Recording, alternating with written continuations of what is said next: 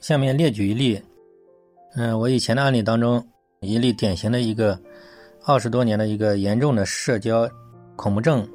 求助者的这种治愈经历。他是一个非常典型的一个社恐求助者，已经有二十多年的社恐，泛化到很多方面。是名男性，他呢就是很多种症状都有。找到我的时候呢，我就让他回去。就是这种，正常去生活，在生活当中，就通过电话来指导他，一边生活一边指导，这样效果比较好。因为他以前呢是做过各种去突破训练，什么在公交车啊被人带领去啊，或者什么嗯演讲啊什么突破啊什么表演什么的，嗯但是他当初觉得症状减轻一些，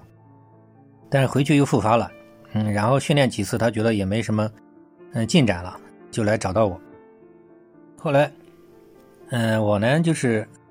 给他指出了问题的关键，就是因为他的认知没有主要的认知没修正。因为呢，我说你为什么要去做突破呢？他说我有病。我说你有什么病呢？他说我有社交恐怖症。那么我说你的社交恐怖症，你的表现在哪里呢？他就举出好多，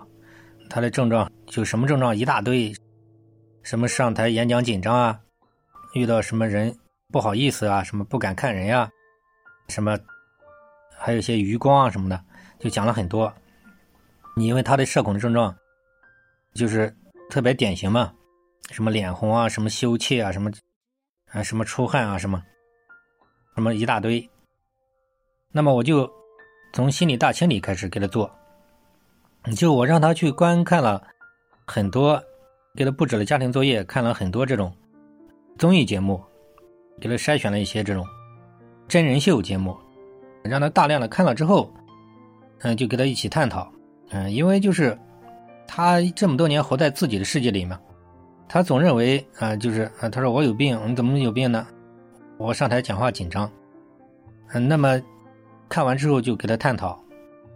你觉得紧张是病吗？他觉得紧张就是不正常，嗯，那么让他看了大量的普通人，呃，发觉普通人也紧张。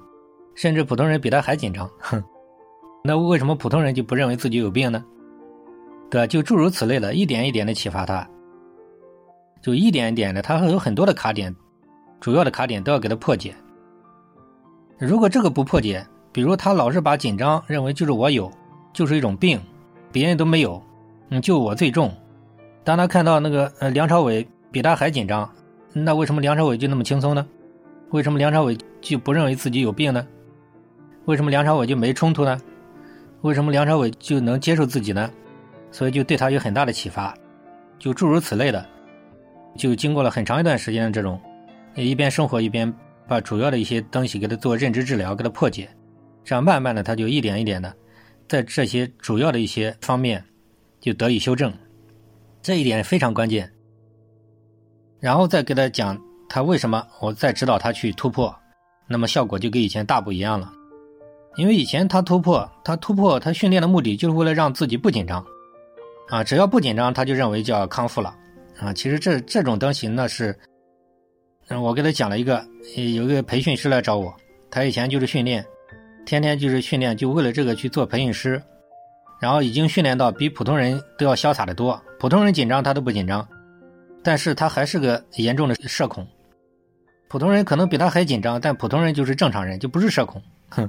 就用这个来启发他，就让他明白什么才是真正的社交恐怖症。跟这个症状，其实并不是说，其实社交恐怖症的本质根本就，社交恐怖症的本质不在于症状本身，而是对于这种症状的一种执着，对他的一些主要的一些认知的一些偏差。这一点是非常关键的，在这一点之后再指导他突破，那就完全不一样了。嗯，因为出发点也不一样了，然后后期呢就给他做个人成长治疗，就是找到他的一直想做没去做的事情，啊，这个跟治病没关系的事情，这一点在所有的心理障碍求助者当中都是非常重要的一点，就是一边生活一边通过远程指导，一点点的内心里得到轻松快乐，一点点的就开始放松了，然后就像一个普通人一样能够接受自己了。越来越舒服，越来越轻松，然后不知不觉就疗愈了。这个就是以前一个非常顽固的一个典型的二十几年的社交恐怖症呢。当初电话指导了他大概六个月左右的时间，就康复了大概的一个过程。